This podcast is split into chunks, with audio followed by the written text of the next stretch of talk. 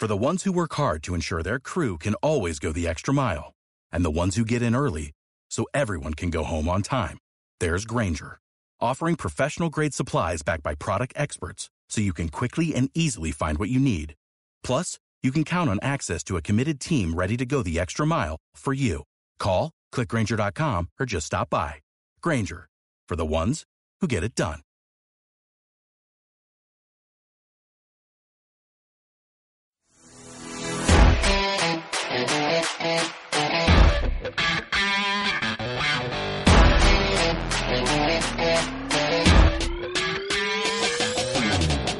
Hola, muy buenas tardes. Bienvenidos al podcast de Sherlock. Esta es nuestra tercera emisión y estamos muy ansiosos para hablar con ustedes, poder compartir un momento muy enriquecedor, aprendiendo e informando un poco más acerca de este mundo tan apasionante que son las criptomonedas y sus tecnologías.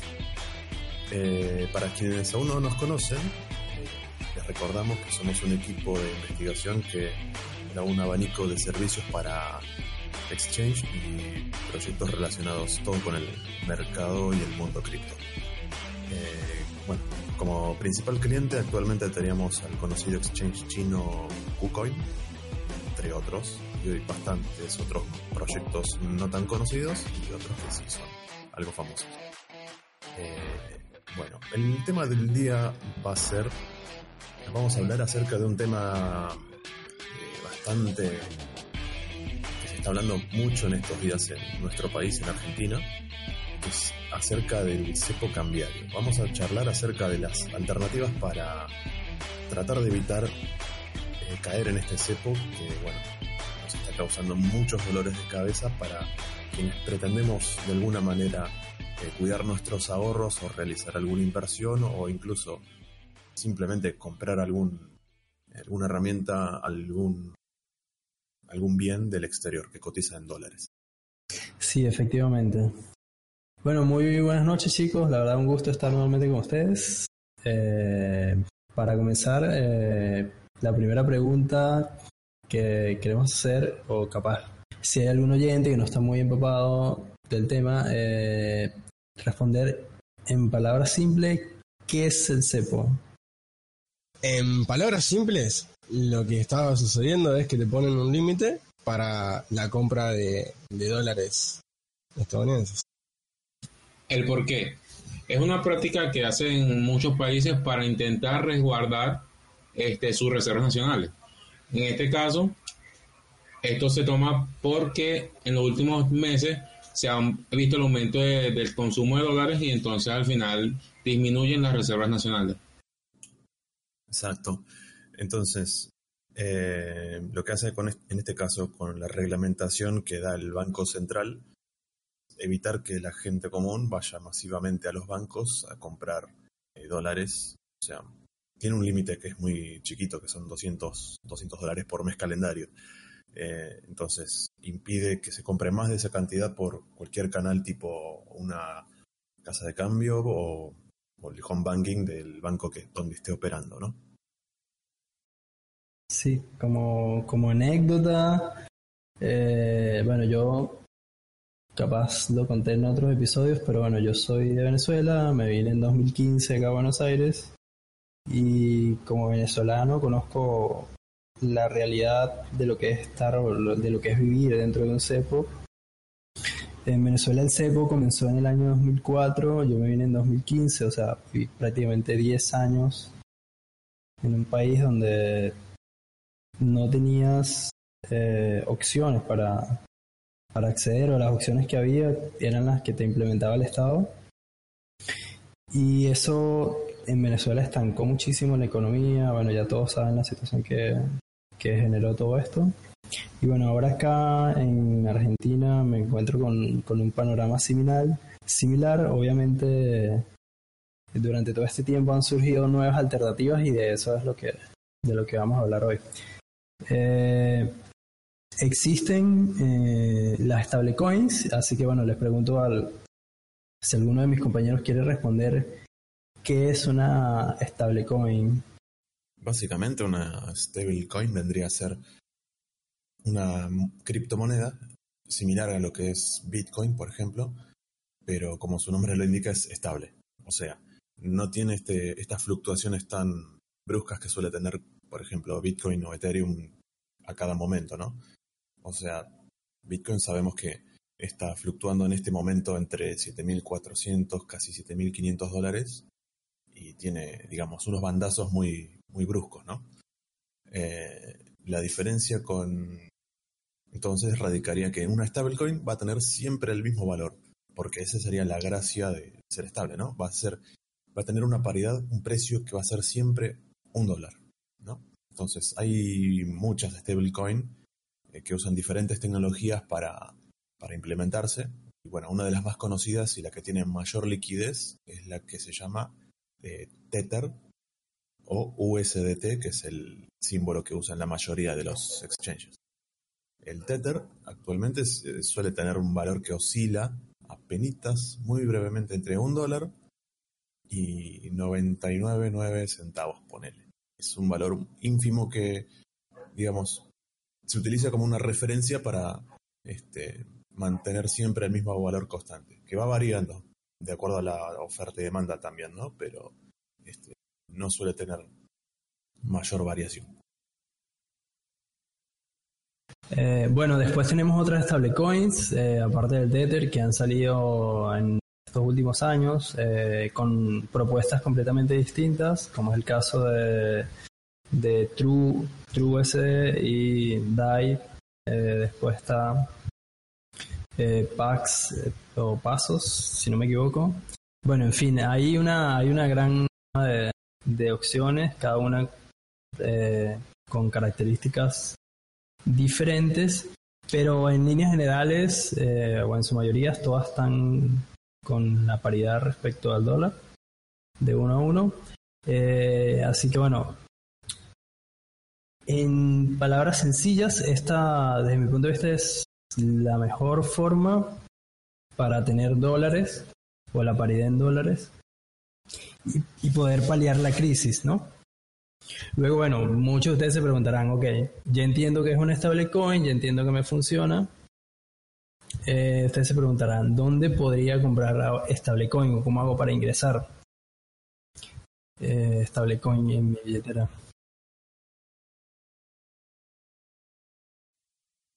Bueno, antes que eso, mira, habría que ver por qué hay, que invertir en una stablecoin y no en Bitcoin directamente. Eh, en este sentido, uno invierte en una stablecoin porque sabe que va a tener siempre el mismo valor. Si uno invierte en Bitcoin, sabe que, por ejemplo, si necesita, no necesita disponer de esos ahorros por mucho tiempo, eh, puede comprar ahora que están 7400 y los deja hasta que en algún momento va a subir. Pero puede suceder que si yo necesito esos ahorros disponerlos en una semana y me baja de 7400 a 6000 dólares, eh, obviamente me estoy generando un perjuicio.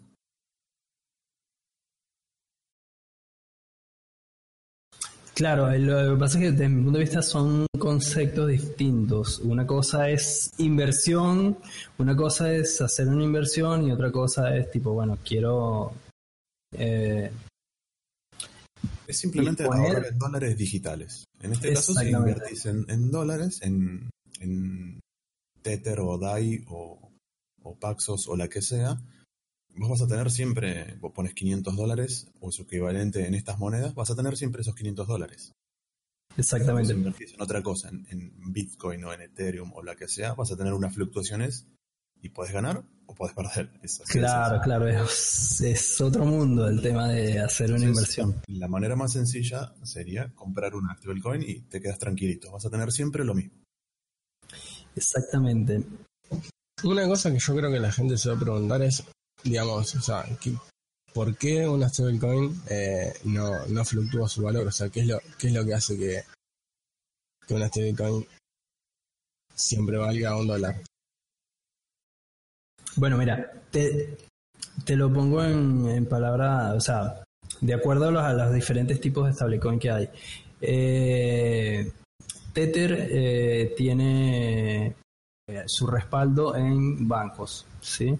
En el caso de DAI, DAI a través de un smart contract que tiene un oráculo que eh, toma las cotizaciones de los precios de Ethereum y del precio del dólar. Y en ese smart contract eh, garantiza que haya suficiente cantidad de ETH que respalden esos dólares de la emisión que hay de DAI. No sé si se entiende lo que...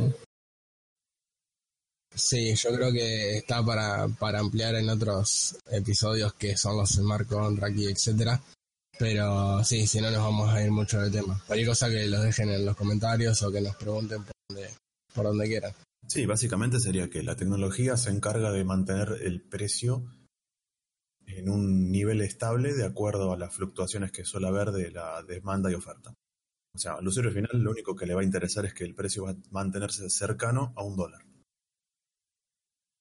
Puede variar un medio por ciento, ahí nomás. O sea, no suele tener mucha fluctuación, que es lo que se vio a lo largo de los años.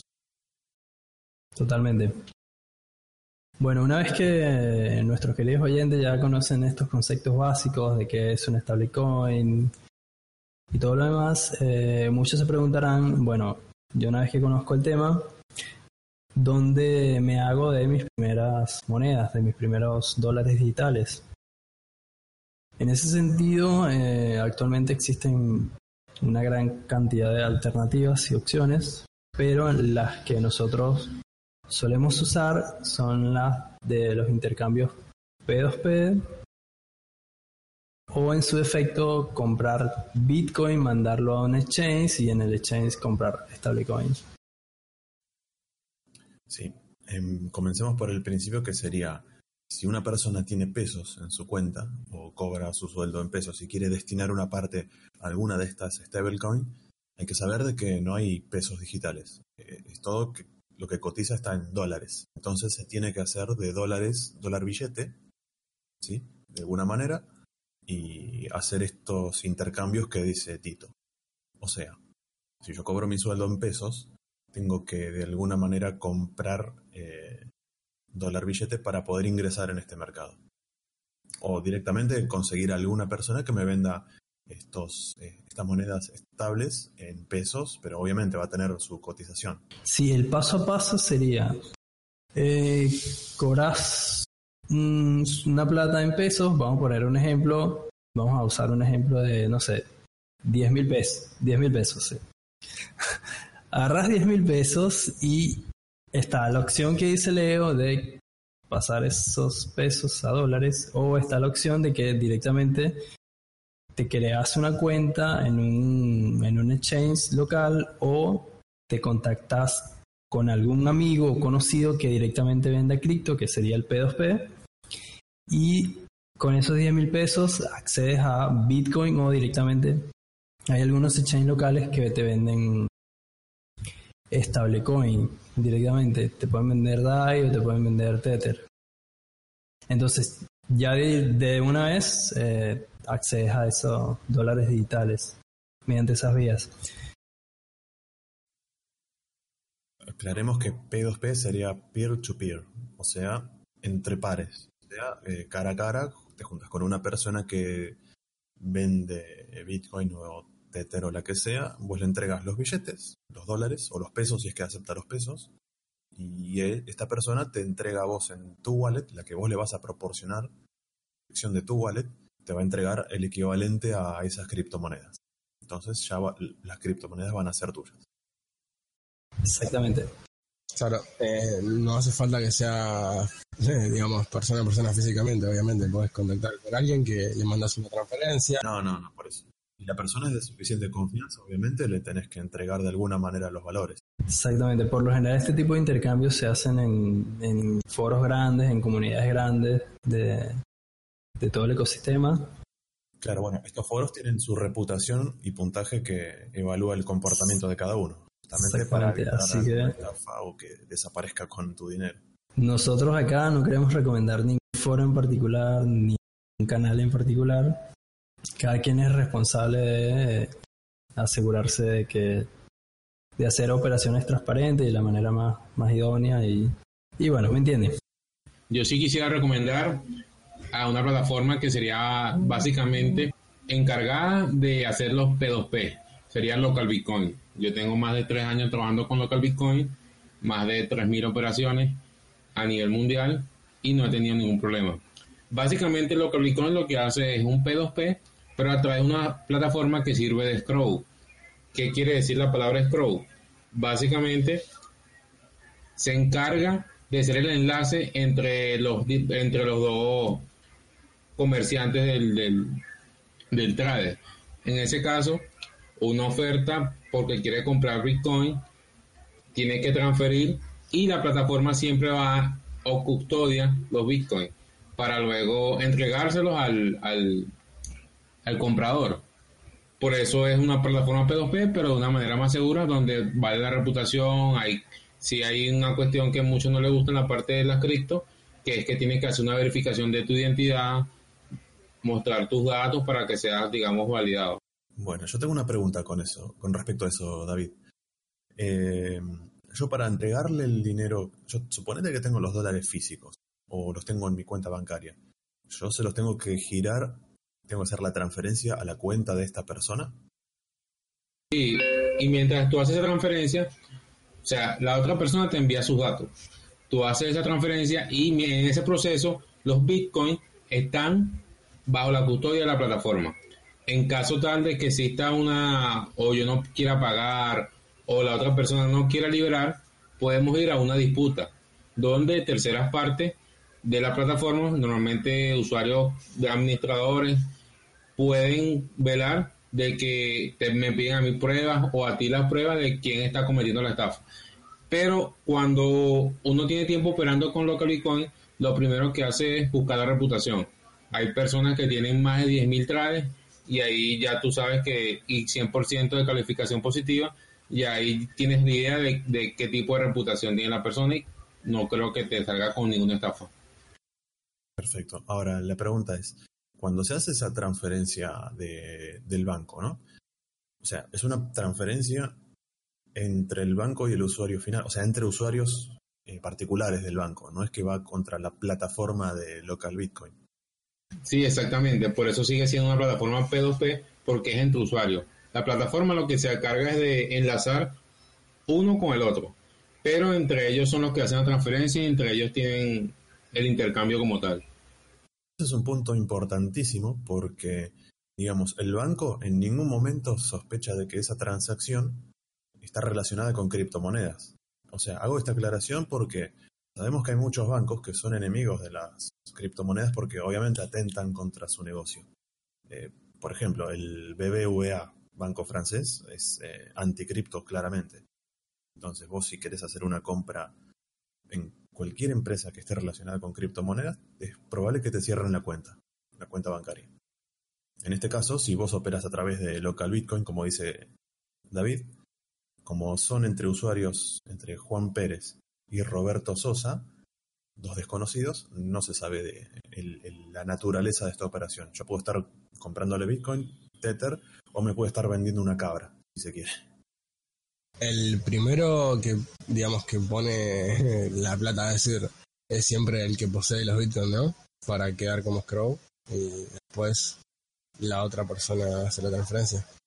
Sí, pero esos bitcoins lo tiene la plataforma y al final en caso de que la otra persona no transfiera, la plataforma te lo regresa a ti. Claro, aquí hay que recordar que esa plataforma se ubica en Europa, si no recuerdo bien, en Finlandia, y ellos cumplen normativas europeas.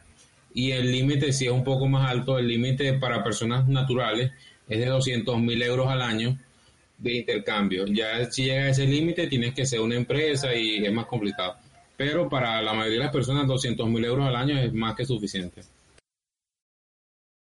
Bueno, genial. Entonces, aclaramos todos estos temas y con una excelente recomendación.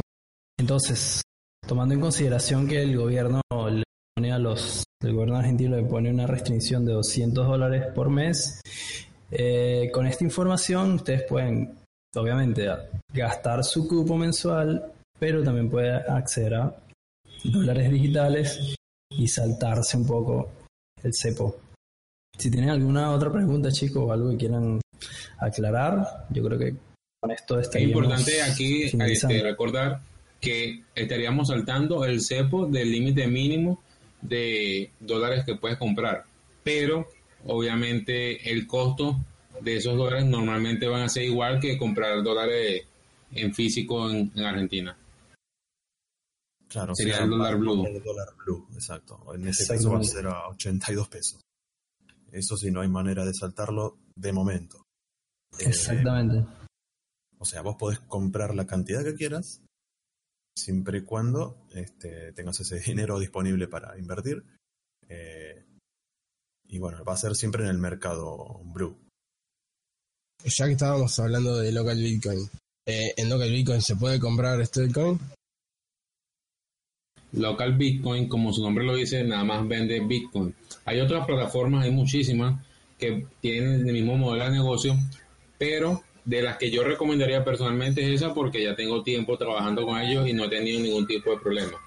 Pero realmente hay muchísimas que trabajan con Ethereum, con Litecoin, con, Litecoin, con muchísimas otras criptos. Bueno, ya como última pregunta final, es, eh, bueno, una vez que ya tienen sus stablecoins, creo que nos saltamos un paso que iba como por la mitad, que es dónde almacenarlas. Eh, ¿Dónde almacenarlas? Existen varias, varias opciones, varias alternativas. Puede ser desde crearse una cuenta en un exchange, como puede ser Binance, Bitfinex, etc. O directamente descargando una wallet que, que te permita, donde tú controles tus, tus llaves privadas y donde puedas tener stablecoin. Existen wallets que son desde aplicaciones para móviles, aplicaciones para de escritorio o directamente ya comprando una wallet de hardware que es un poco más costosa, oscilan entre 80 o 160 dólares aproximadamente. Pero bueno, existen muchas alternativas para, para almacenarla. La más segura siempre va a ser en una wallet, que puede ser incluso hasta una wallet de MyEther Wallet, que desde mi punto de vista son las que yo recomendaría por, por su accesibilidad, su interfaz. Si ustedes tienen alguna wallet que también quieran recomendar, Metamax también podría ser otra. Coinomi, Coinomi también. Coinomi, entre otras. Personalmente a mí me gusta bastante Metamask porque a su vez vos podés comprar las stablecoin y hay ciertos productos que forman parte de un universo paralelo que se llama DeFi o DeFi, que es Decentralized Finance o finanzas descentralizadas, que son herramientas de software, son sitios web que te permiten hacer cosas que hacen los bancos con tu dinero, pero que lo haces vos con tus cripto. O sea, en castellano, vos tenés una stablecoin en tu wallet y podés tener un plazo fijo, ponele, que te paguen intereses. Y. Bueno, Wallet también tiene esas opciones. Bueno, bueno. Casi todas las wallets, todas las wallets descentralizadas te permiten, en su mayoría acceder a estos servicios. Claro, vos es un, como si fuera un banco descentralizado, solamente que eh, no está, no es una institución la que ofrece este servicio, sino que son los demás usuarios de la red de Ethereum, bueno, porque esto es, está basado en la red de Ethereum. Sí, totalmente. Bueno, creo que no hay mucho más que acotar. Eh, les agradecemos el tiempo que se han tomado para escuchar este episodio. Si tienen dudas, sugerencias, nos pueden hacer llegar a través de nuestras distintas redes sociales. Recuerden seguirnos en arroba Sherlock tanto en Twitter como en Instagram. Y cualquier duda o información que tengan también pueden visitar nuestra página web y ahí están todos los enlaces de contacto www.sherlock.com. Eh, sin más nada que agregar, eh, si alguno de los chicos quiere algo más, tiene algo más que decir, eh, yo me despido. Así que para mí ha sido un gusto estar con ustedes, chicos. Para mí también, no, por nada más que agregar. nos vemos en el próximo episodio. Así es, igualmente muchachos. La próxima seguramente vamos a ir este, detallando un poco más acerca de estos temas que fuimos así tanteando de poquito este, porque bueno, hay muchísima más información que se puede ir expandiendo. Igual siempre vamos a estar pendientes de sus comentarios para seguir haciendo lo mejor posible. Exacto. Así que bueno, será hasta la próxima emisión. Un abrazo para todos.